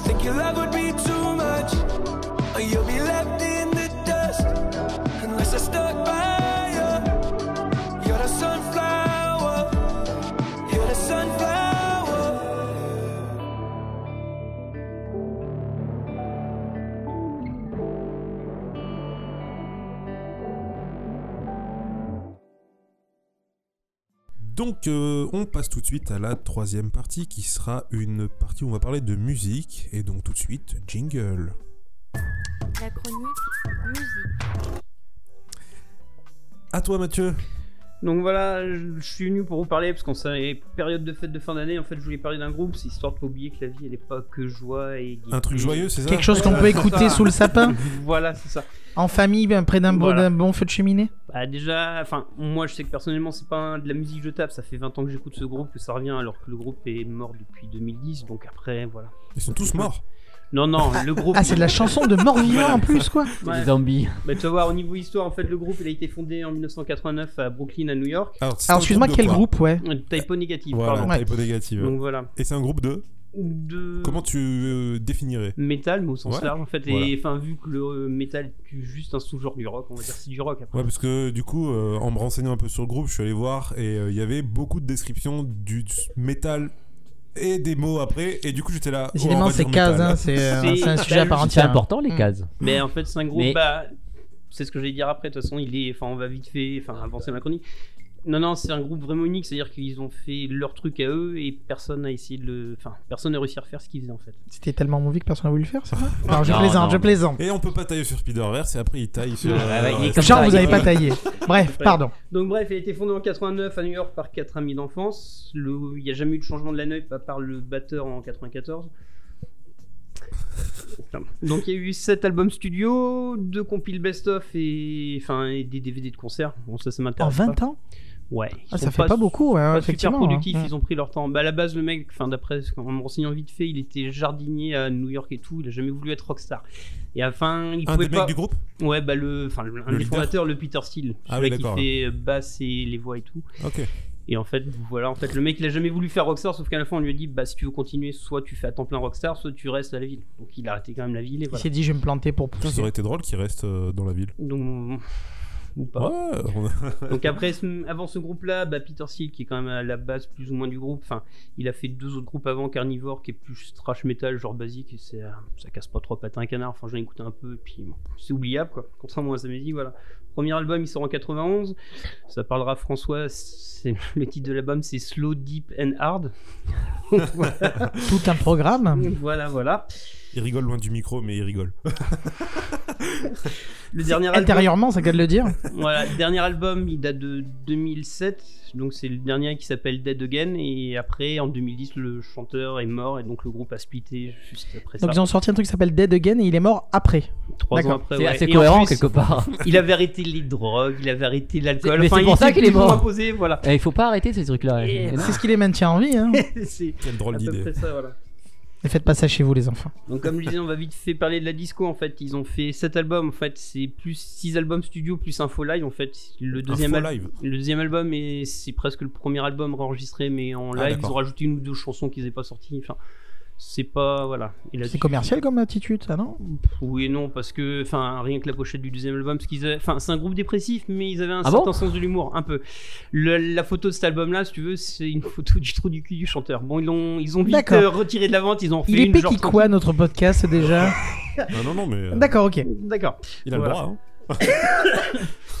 Et donc voilà, après les, enfin, les influences principales de ce groupe-là et de Peter Steele, donc le chanteur, bassiste et tout, c'est quand même Black Sabbath et Beatles, et tu le retrouves vachement dans la musique. Black Sabbath pour le côté lent et lourd de la musique où vraiment ça te pose, et le côté mélodique c'est les, Beatles quoi. C'est-à-dire que tu les écoutes Très deux pop, fois les Un chansons. peu pop et tu retiens Bah, de la mélodie quoi. C'est pour ça que je dis Oui. que c'est du métal sans en Oui, être. c'est un métal. euh, Enfin, Ouais. c'est mélodique, Un mais métal c'est commercial Hum, Non, toute non, musique est non, commerciale, c'est- mais on va pas rentrer Non, dans non, mais j'étais volontairement subversif, mais Non, non, c'est non. pour dire que c'est quelque chose que- qui peut être écouté par le grand public. Tu Donc. peux chanter sous la douche, ouais. Mm. Enfin, Parce que c'est rarement, c'est le cas quand même. C'est-à-dire que tu retiens les, voilà, les mélodies, tu peux les Bah, redonner. il chante pas en voix genre hurler ou grôler ou truc, c'est il chante en voix claire, il a une voix, enfin. Je Donc si je sais pas faire de son guttural, je peux quand même la chanter du tu coup. peux la chanter. Il chante, enfin pour moi c'est un peu le Barry White à la, enfin, à la métal. ça te fait Ah, marrer. le, le parallèle est parfait. Bah il a une grosse voix de basse, mais tranquille en fait. Il va pas forcer sauf deux trois fois, mais comme le rock, si tu veux, il pousse un peu le chant, mais ça reste vraiment, on va dire, supportable pour les oreilles euh, chastes, on va dire. Non averti. Donc voilà, c'est ça. Donc après, enfin c'est ce que je disais, même s'il y a les influences quand même des Beatles et de, de Black Sabbath, en fait, la musique elle reste quand même, enfin elle est unique en fait, elle est originale. Donc après, voilà. Et donc comme je disais, le, enfin un des principaux attraits c'est quand même la voix, c'est-à-dire que si la voix passe, tu risques beaucoup beaucoup d'accrocher sur euh, sur ce groupe-là. Donc après, euh, Ouais, donc en gros, la voix pour toi est quand même très importante dans bah, le groupe. comme dans tout groupe, en Oui, fait, c'est sûr. si t'accroches pas la voix, tu shootes le groupe. Ah, hein. tout groupe, tout groupe. euh, je dirais que certains groupes, quand même, ont, ont eu des. Alors, la voix est importante, mais euh, certaines mélodies ont été quand même marquantes. Mm, Enfin, je veux dire, c'est c'est pas un prérequis absolu, quoi. Non, mais ça aide beaucoup à accrocher. C'est soit sûr. ça passe, soit ça passe pas, en fait. Mhm. C'est comme, euh, enfin, surtout dans le métal. Surtout dans le métal, après dans la pop, tout ça, c'est pas grave. c'est moins Oui, grave, bah de toute façon, c'est des clones et voilà. Mais bon, ça, c'est c'est un débat. Pardon, C'est François. vraiment un autre débat. Donc voilà. Donc ils ont fait, enfin sur leurs albums, c'est très très lourd et tout. Il y a beaucoup de morceaux lourds, longs, parce que ils- moyenne, Bah, on va c'est dire, heavy, quoi. Comme minutes. tu dis long, heavy metal, du- donc ils aiment bien prendre du. Donc comme Alex a dû voir beaucoup de genres, le Doom a dû en faire partie, doom, donc, mais euh, euh, il y en a qui Excusez-moi, disent du coup, c'est connais pas grand chose quand tu dis long. Hmm La durée moyenne, c'est quoi, du coup? On va dire 7 minutes, mais il y Ah, a même il y a des morceaux qui culminent à 14 ou 15 minutes, je crois, de mémoire. Donc Ah voilà. bah, chaque album, c'était près d'une heure de musique, voire c'est- une heure Ça à- passe pas vraiment à la radio, C'est quoi. exactement ce que j'allais dire. ouais. Ouais. Si ils ont fait des edits, mais les edits, en fait, enfin, quand Ah, tu perds l'essence du truc, j'imagine. Bah, quand tu veux écouter les radios edit, quand tu connais pas du tout, c'est comme ça que j'ai connu au lycée. En fait, il y a un pote qui m'a filé le clip. C'était assez intéressant, tu fais sympa. Et quand tu écoutes la vraie version qui prend son temps et tout, tu fais oui, bah alors c'est de la merde en fait les radios éditées depuis. hein. Ouais, c'est une bande-annonce quoi. Oui, c'est ça. c'est And 10 heures. now Euh, voilà. Non, mais même il manque des passages, il manque des trucs, c'est euh, c'est une horreur. Ouais. Bah, ça n'a rien à voir, mais c'est comme Jamiroquai. Et quand tu écoutes les vrais morceaux de l'album, tu regardes les clips, tu fais oui, mais il manque toute une partie de machin. C'est le podcast des grands écarts quand même, hein, parce que entre Barry White, Jamie Rockway Eh, et du métal, ah mais c'est très bien d'être Euh, ouvert. pas bien- les mêmes pochettes de, Mais- de vidéodisques. Mais non, je trouve ça cool justement parce que c'est le grand écart permanent et c'est très cool justement. Ça a l'air de t'avoir plu, François, cette pochette. Je vais te l'offrir en vinyle. Ah, mais je veux la voir. Ah, veux mais la vous l'avez vu parce que moi, je tout. Si un jour tu la trouves, tu m'en prends une parce qu'elle est super Elle- doit être rare, elle doit être rare. Elle est super bah rare maintenant. te L'autre qu'ils ont euh, fait, tu vois des squelettes en verre et tout. Je te ferai une impression de la pochette de vinyle. Ne, ne tapez pas ça sur Google s'il vous plaît. Bah si, Ah oui. Ah là, C'est voilà, le premier truc que je vais taper ce soir Bah, je vais te le faire voir après le podcast. la pochette. Tu vas lui montrer oh. ton. Donc voilà. Vas-y, continue. Après, ce que je disais, il y a, enfin, le côté, parce qu'il y a un côté quand même humoristique, ce que je disais, la photo. Il y a de, sur le quatrième album, je crois que je dis pas de conneries, 1, 2, 3, 4, ouais, ça, October Rest, t'as la première, la deuxième piste ainsi que la dernière. Tu, enfin, faut écouter pour vraiment être, euh, enfin, tu verras, c'est une blague, c'est pas de la musique en fait, et ça te met dans le truc, et après, il te enchaîne sur de la musique bien lourde, bien. Ah oui, parce que tu dis c'est une blague, mais parce qu'on. Si, Je suis en- je suis en train d'imaginer une blague de Toto en Non, métal. non. C'est. Le euh, premier, bah bon, je vais te spoiler vite fait. Quand t'entends le premier morceau, en fait, t'entends juste des enceintes comme si tes enceintes étaient mal branchées, t'entends juste un son. Ah, genre- c'est du troll, carrément. Voilà. D'accord. T'as la deuxième piste où ils te les entendent rigoler, qui font bon bah c'était nous, c'était une petite blague, et après ils enchaînent l'album. Et voilà, voilà. deux pistes de moins enregistrées. Banco. Très commercial ton truc, je t'assure. hein. Mais après, c'est marrant ces artistes, euh, en tout cas en musique, qui sont entre le. euh, on est une blague parce qu'on est comme euh, on fait le même style mais en même temps on est vraiment impliqué dans ce style il y a certains rappeurs qui sont comme ça on dirait que c'est des caricatures de rappeurs mais en fait euh, C'est une non. position très compliquée. Et dans Ouais. tous les médias, je veux pas spoiler. Ah Enfin, oui, qu'est-ce non, que ça existe dans Quand tu penses à des films, des, des films Deadpool, etc., qui dit on n'a pas de budget, donc je fais la blague comme on n'a pas de budget. Ouais, mais t'as quand même pas de budget, mon gars. donc ouais, c'est particulier quand Ouais, même. c'est hein, position, cette euh, autodérision. ouais. Bah, c'est de toute raison, mais en fait, sa musique, et c'est peut-être pour ça que je l'écoute depuis 20 ans, c'est qu'il est, enfin, il était dans le ressenti, c'est-à-dire qu'il, enfin, il mettait ses tripes dans sa musique, c'est-à-dire qu'il était, enfin, il avait un côté comme ça où il se dépréciait vachement en humour, donc il faisait dans sa musique. Ça reste des groupes très sincères en fait. dans ce qu'ils Bah c'est ça en Ouais, fait le mec. Il y a un album où il a perdu, je crois, coup sur coup des membres de sa famille et tout. L'album s'appelle World Coming Down. Et t'as deux morceaux, une qui s'appelle, enfin Everything Dies et l'autre c'est Everyone I Love Is Dead. Désolé pour l'accent, Mhm. mais voilà, tout le monde, enfin tous ceux que j'aime sont morts. C'est toujours sympa comme ambiance. Voilà. Donc on peut s'en servir comme fond sonore pour regarder les bisounours ou quelque chose comme ça. ça, du coup, hein. ou une tentative de suicide, ça peut Ouais, on marcher est bien. aussi. repas de famille là, Repas de famille, comme on disait Pour pour les fêtes, Noël. c'est veux nickel. faire partie Ah non, Pour pour les c'est on est pile pour les fêtes, hein. Voilà. Changez rien. Mamie sera contente. c'est ça. elle comprendra pas de toute manière elle appréciera la voix de Barry White Donc voilà. Il est bien ce petit. Donc voilà, après, ce que je dis, c'est si ça plaît, ça plaît. Après, si vous voulez faux. découvrir quand même, t'as- faut commencer par le troisième album Blue Dick Kisses ou encore mieux le quatrième October Rust où la production elle est léchée, où vraiment ils ont été dans leur truc. Avant, c'est trop bordélique comme que ça fait des passages copier-coller. Enfin, il n'y a pas vraiment de structure. euh, Enfin, ils sont longs, mais il n'y a pas de, de belles transitions. C'est-à-dire que l'autre, t'as- tu passes sur d'autres trucs. euh. Leur, leur, leur dernier album a été mieux produit. euh, Le, dernier, en fait, j'ai appris ça en, faisant, bah, en bossant un peu dessus et tout. Il y a que le dernier album Dead Again où le batteur du groupe a joué vraiment. C'est-à-dire qu'avant, sur tous les albums, en fait, ils utilisaient une drum machine. Ça m'a ça Oh, m'a non, choqué. Mais- Mais en live, le batteur jouait vraiment. Oui, oui, d'accord. C'est quand même de sacrés trolls, hein. Ah bah, c'est. Voilà. Bah, après, euh, tu sais, il y a énormément de morceaux qui sont composés essentiellement sur ordinateur maintenant. Oui, enfin, quand on parle du métal, je pense pas à Konone Mitsu, tu vois. C'est pas forcément la première chose à laquelle je pense, mais quoi. bon, Non, mais le, métal, le synthé, il y en a toujours eu dans Oui, les années voilà. 80, c'est du métal synthé pour moi. Donc après, Moi qui euh, pensais que c'était encore un milieu euh, neuf. euh, Non, non, non, il y a, il y a tous les styles. Dans le métal, c'est Ouais. très varié dans le métal. c'est- moyen, si tu veux creuser, je te Il donnerai y a tous les styles dans le métal, il y a du métal euh, commercial, du métal synthé. Façon, le punk est mort. hein. du métal Non, il y en a encore plein, c'est juste qu'ils sont pas, ils sont pas C'est que, le, visibles. non, quoi. c'est que le rock aujourd'hui n'est plus populaire auprès des jeunes, c'est tout. C'est le rock, c'est une Et puis, bah, le métal, tout a été utilisé en Le fait. métal, hein. le Enfin, rock, bref, tout ça, c'est des musiques. plus Aujourd'hui, large. Malheureusement, les jeunes écoutent autre chose. Bon, c'est un autre Non, débat. ou t'as le Ah, métal, je- mais en fait, le métal, se- c'est-à-dire que t'as un groupe qui sort un truc, c'est pour ça que je disais que lui, il est vraiment unique. C'est-à-dire du- qu'il n'y a pas de clown derrière. Mais genre, t'as Meshuga qui est vraiment barré comme musique et tout. Ils ont lancé un style eux-mêmes, et en fait, tous les mecs refont comme le mec du dessus. Mais à un moment, enfin, ça sert à rien de réécouter, sauf si t'es vraiment à fond dans le style et que tu manques du truc. Ça me rappelle Après, le premier pour- morceau qu'on a passé dans Bah justement ce que j'allais dire. Après peut-être que c'est aussi une manière de démarrer, euh, savoir reconnaître ceux qui étaient là avant nous pour la, co- la copie, la plus belle manière aussi de, re- de Oui, dommage. hein. Attention, il y a Après il faut pas non mais il faut pas s'enfermer et- dedans, bien sûr. Et, et continuer un truc qui Non, mais c'est- déjà Mais fait. après, c'est une Complètement. C'est pour ça que euh, le premier groupe, la Greta Van Fleet, fait vachement débat. C'est que. euh, Est-ce que ce n'est que de la copie ou est-ce qu'ils ont quelque chose à raconter Non, en non. attendant, ils ont jamais fait ces morceaux. C'est euh, pas de la copie. donc c'est voilà. pas de la copie. C'est pas de la copie. Ah mais il y a un vrai sujet, parce que j'ai entendu moi aussi ça, effectivement, les gens... euh, Tous les groupes s'inspirent depuis toujours. La musique, chacun s'inspire. Après de rien ne s'invente, rien ne se crée, c'est juste qu'il y a voilà, le juste milieu, Ça fait comme les comics, intentions sont importantes. Stranger Things, quoi. Ils ont, Ah. euh, Mm. c'est, est-ce que c'est une copie ou est-ce que c'est euh, un hommage ou est-ce que C'est c'est un- une Je continuité Je le vois comme un hommage, je me suis retapé Alors, E.T. euh, le il y a week-end débat. dernier. Et je sais Première- qu'il y a la première saison, Mais- elle est- c'était pour moi du, la, euh, comment on dit, un, pas une parodie, mais un- Pastiche. voilà, un truc Un comme ça. bootleg? Et euh, la deuxième, était beaucoup plus dans l'hommage. Ouais, mais ça, c'est un autre débat. Ouais, voilà, c'est un débat. Ouais, On- d'accord. là, on est sur la musique. Continue. Ah, la Donc voilà, nostalgie. donc le- à éviter le premier et le deuxième pour vraiment se lancer dedans. Quatre- troisième, quatrième, donc October Rest et Bloody Kisses, oui. Cinquième et sixième, pas mal, mais ce que je disais, il y a le World Comic Down qui met vraiment lourd, sombre, dépressif, oppressant. Enfin, si t'es pas chaud, euh, le mets pas. Et puis t'as le septième où j'ai, enfin, musicalement c'est le meilleur, mais les lyrics j'ai beaucoup de mal puisqu'il a arrêté la drogue, le truc, il a découvert. Enfin, il- J'ai beaucoup de mal, il a arrêté la drogue, j'adore ce genre de non, phrase. non, et en fait, il s'est mis dans la religion en fait, et le mec en parle dans ses thèmes. Pire. qu'à un Qu'est-ce moment- qu'ils ont tous C'est pire que la drogue, ça. et à un moment, il te sort des Je trucs. regrette, genre, hein. Enfin, alors est-ce que c'est un. J'arrive pas à définir si c'est vraiment lui qui le pense ou si c'est un personnage qui Mm. l'incarne, mais genre, il est contre l'avortement. Et à un moment, il parle de petit ange que tu tues. Enfin, un truc, t'es là. C'est chaud. Il est Enfin, parti moi- en couille, quoi. Ils finissent bah, mal du parfois. mal, moi, personnellement. c'est Quand je vous dis que le métal est mort, le punk est mort, c'est fini, c'est fini, c'est fini. Donc voilà, après, c'est mon point de vue. Il y en a qui disent que oui, musicalement, c'est le meilleur. Après, mais voilà. Mais Ouais, bon, si t'écoutes pas les paroles, quoi. Hmm Si t'écoutes pas les paroles, C'est peut-être dur que en fait. Musicalement c'est mieux. tu t'es renseigné, que tu Ah oui, t'arrives oui, plus à j'arrive hein. à comprendre. Donc voilà. Ok. Bref. Et donc le morceau que j'ai mis, bah, c'est Redwater. Entre parenthèses à côté, c'est Christmas Morning et c'est un morceau joyeux pour Noël. Voilà, voilà. Passez une bonne fête. Falalalala. Et bah du coup on termine cette chronique avec euh, justement l'écoute du morceau. Donc on va Voilà. voir euh, ce que ça donne tout de suite. Donc est-ce que tu peux nous rappeler le titre? C'est? Euh, Redwater. Ouais de typo négative. On Voilà. écoute ça tout de suite.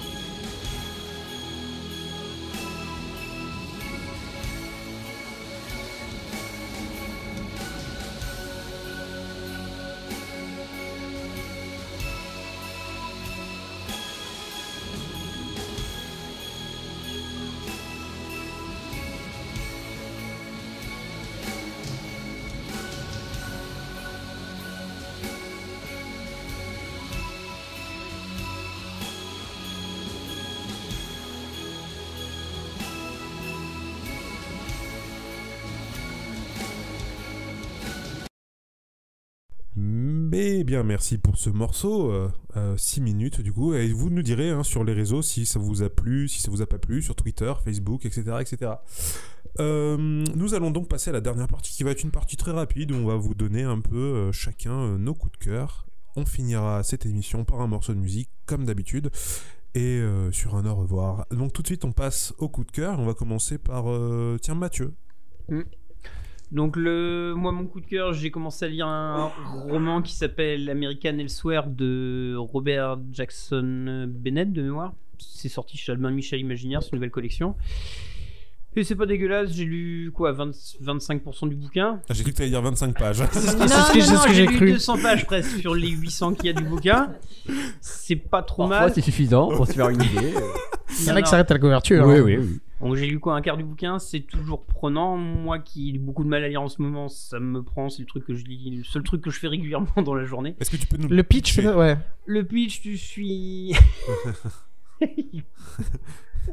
le, le pitch, tu suis une, une fille en fait qui arrive dans une ville où il se passe des trucs bizarres. En fait, elle arrive d'une maison et voilà. Mais en fait, je préfère. Enfin, t'as le premier chapitre qui est en, qui est en lecture libre sur le, le site d'Al- d'Albin Michel. Ah bonne bonne Et, info. mm, Voilà. Donc en fait, tu lis et vaut mieux. En fait, pas trop spoiler justement. J'aime bien. le- Enfin, moi, j'y suis allé. Peut-être genre- juste le style du coup?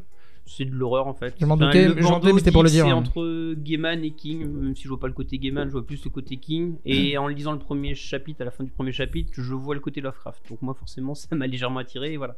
Après, à chacun de se faire son idée. Comme tout. Donc, Ok. voilà. Euh, François à toi. Oui, eh bien j'ai eu un coup de cœur pour Tom Strong, euh, une- un comic sorti chez Urban euh, ce mois-ci. Donc au mois de décembre. décembre, c'est une réédition, ça avait été déjà c'était apparu chez il y a longtemps chez Semic et Panini. C'est par Alan Moore. C'est un des derniers comics qui n'était pas encore réédité chez, chez Urban d'Alan Moore. C'est un alors c'est vraiment à conseiller, c'est un Alan Moore s'amuse là aussi à rendre hommage à tout ce qu'il aime dans le comics dans les- le pulp, euh, l'âge d'or, le, et euh, c'est les aventures d'un d'un héros, euh, d'un surhomme bienveillant, un mix entre Doc Savage et Superman. Et ses aventures traversent tout le XXe siècle. Moore s'amuse à rendre hommage, mais en même temps à, à, parler de tous les styles, même littéraires. Comme d'habitude, il aime tout ça. Il aime tout mélanger, les super-héros, la littérature, des fois, plein d'autres genres de styles. Et c'est frais, c'est distrayant, c'est très agréable à lire. Et c'est très humaniste, comme toujours chez Moore. Et c'est un grand, un, un Moore peu connu, mais c'est un, un Moore à lire vraiment. C'est la, c'est la période de chez euh, AB, AB. Jim Lee, Top 10, tout ça Oui, C'est Will. Storm, Will Storm.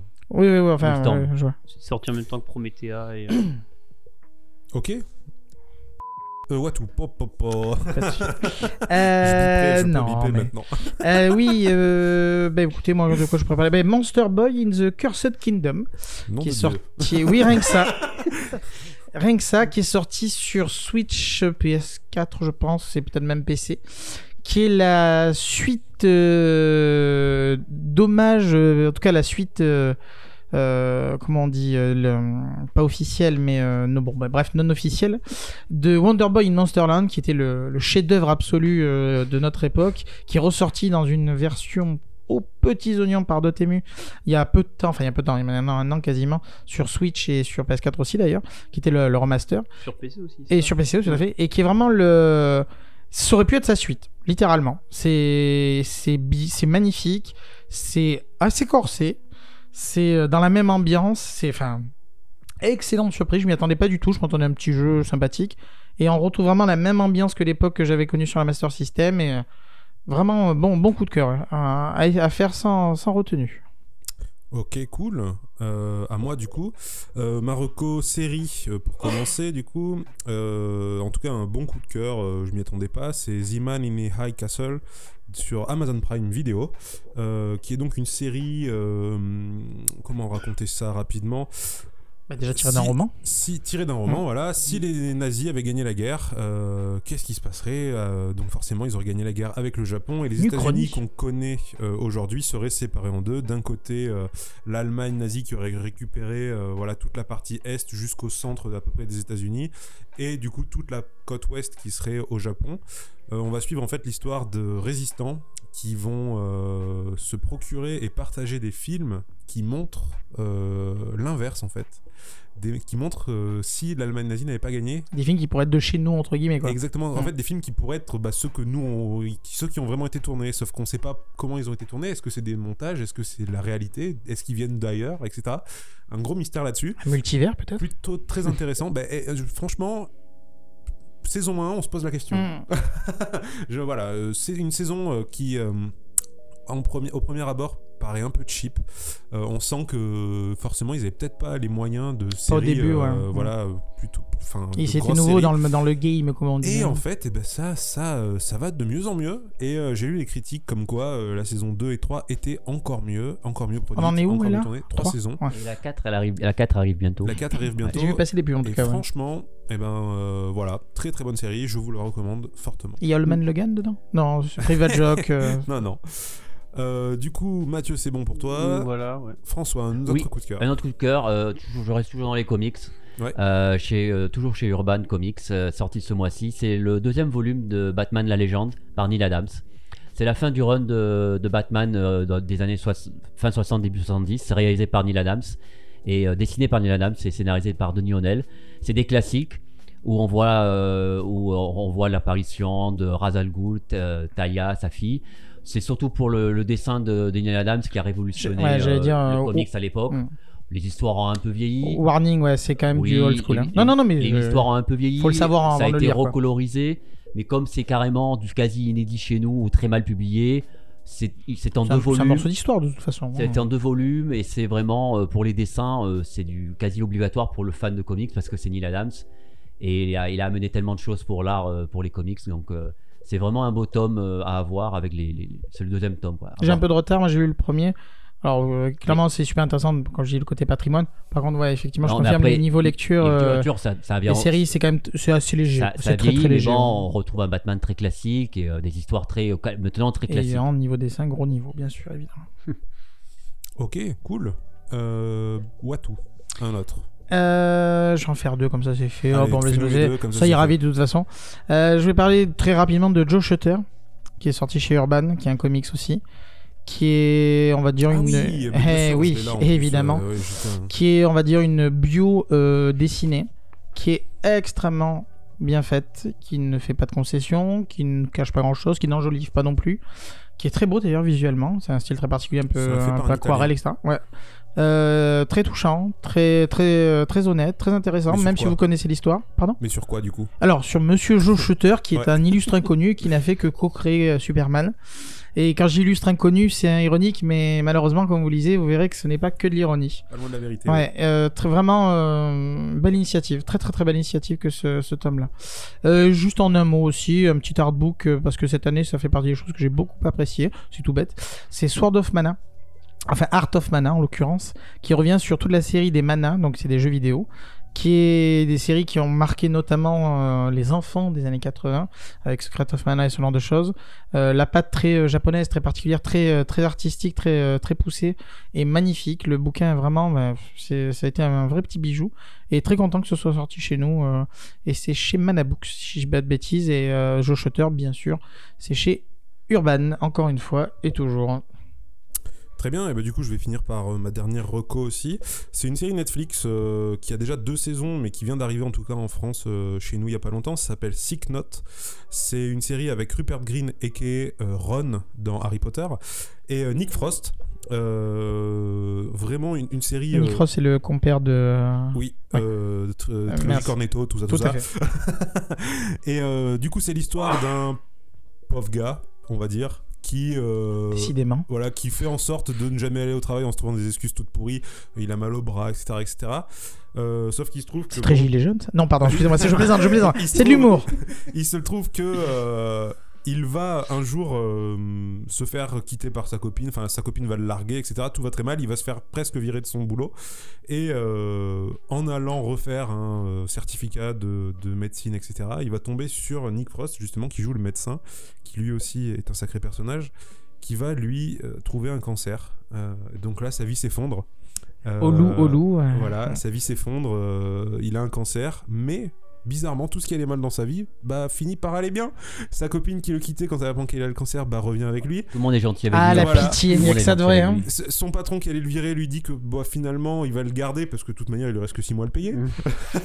Mmh, Euh, L'ambiance. Voilà, tout va très mal, sauf qu'il se trouve qu'en fait, ce médecin est un, est un Un gros naze aussi. Oh là là. Et qu'en fait, ben, il se trouve qu'il n'a pas le cancer Oh finalement. mon dieu. et du coup, bah, euh, sauf que le médecin, on apprend que si, euh, si on apprend qu'il a euh, mal, mal, euh, comment on dit déjà, Diagnostiqué. mal diagnostiqué, euh, il va se faire virer, il aura plus le droit de, de, de faire de la médecine, etc. Donc ils vont trouver un petit stratagème tous les deux pour faire en sorte de cacher la Qu'on perd dans le crime. hein. C'est vraiment excellent. Euh, humour anglais euh, que j'adore. Euh, deux acteurs que j'adore aussi. Euh, voilà, euh, Rupert Green joue bien le gros naze. Et euh, Nick Frost, le médecin, mais parfait. Il est parfait, voilà. Donc je vous le recommande vraiment à 100%. En plus, c'est très rapide. Il y a que le premier épisode, le pilote, qui dure 40 minutes. Après, c'est des épisodes de 20 minutes. Donc c'est très très cool. 10 Comme- épisodes par saison. Voilà, comme dit- Voilà, c'est ou 8. Je sais plus. Bref, en tout cas, c'est très court. Je, je- je vais pirater ton histoire Netflix pour dire n'oubliez pas que Sherlock Holmes de Miyazaki est disponible sur Ah Netflix, s'il vous plaît. N'oubliez pas. Et donc voilà pour Marocco, je vous recommande vivement. Euh, on en a donc fini pour cette, euh, ce deuxième épisode de la saison 3 de Dur de la Feuille. Merci pour vos chroniques, tous les trois. Merci, Ah, à merci toi. à toi, merci. Eh ben, je rappelle du coup qu'on avait du, donc trois chroniques, euh, une par Mathieu sur Typo Négative, une sur Multiversity par François, et enfin Watu qui nous a parlé des adaptations de comics en dessin animé, ou en tout cas en version animée. Euh, merci de nous avoir écoutés jusqu'ici. N'hésitez pas à nous dire si vous avez aimé euh, le, le- podcast euh, sur tous les réseaux, que ce soit sur YouTube, sur SoundCloud, sur iTunes ou sur votre application de podcast préférée. Euh, quoi d'autre? N'hésitez pas à nous poser des questions aussi si vous en avez. On est présent sur tous les réseaux sociaux, donc Facebook, Twitter, pas encore Instagram. Skyblog. Non, Ouais, je déconne. Skyblog, tout ça, tout ça. Euh, MySpace. LinkedIn. LinkedIn, tout à fait. Et euh, voilà, c'est tout. On est donc en fin d'année 2018. On se retrouvera pour un nouvel épisode en janvier 2019. D'ici là, passez de bonnes fins d'année, bonnes fêtes, etc., etc. Tout ce qu'il faut euh, d'habitude. Et à très bientôt. Profitez bien, lisez bien, regardez bien. Bye bye. À la prochaine. Et donc pour finir cet épisode, c'est un petit morceau de Breakbot, Baby I'm Yours, mais interprété par l'orchestre L'Amoureux euh, pour les 15 ans du label Headbanger à Paris. C'était au Grand Rex en live. Tout et on écoute programme. ça tout de suite.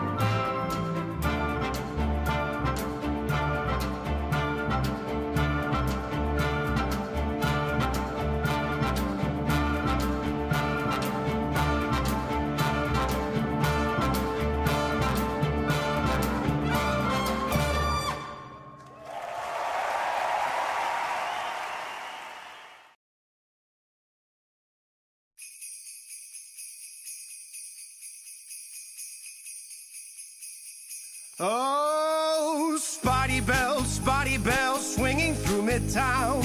Oh, what fun to sling a web and take the bad guys down. Spotty bells, Spotty bells, quipping all the time. Oh, what fun to swing around New York while fighting crime. Whipping through the streets of New York every night. Wrapping bad guys up in my web so tight. Crawling up the walls, making villains fight. What fun to make the holidays free from crime tonight. Oh, spider bells, goblin smells, vulture laid an egg. Spider buggy blew a tire and venom got away. Hey, spotty bells, spotty bells, swinging all the way. Oh, what fun it is to fight the bad guys every night. Swinging through the streets on a web of spider silk. Kicking all the butts of villains and their ilk. Bombs from goblins fling, fling. Pumpkins blooming bright, bright. How hard it is to consistently bring peace to New York all night. Oh, Spidey Bells might be swell to do more than fight crime. I got a lot of qualities that don't get much at time. I, oh, I can sing, I can dance, I tell jokes, I act. I could be, be a big deal for agent call me back. Why did I agree to do this stupid song? I have a degree in chemical engineering. I thought it would be fun to show this side of me. But now I fear it lacks artistic integrity. Oh, Spidey bells, Spidey bells. Is this who I've become?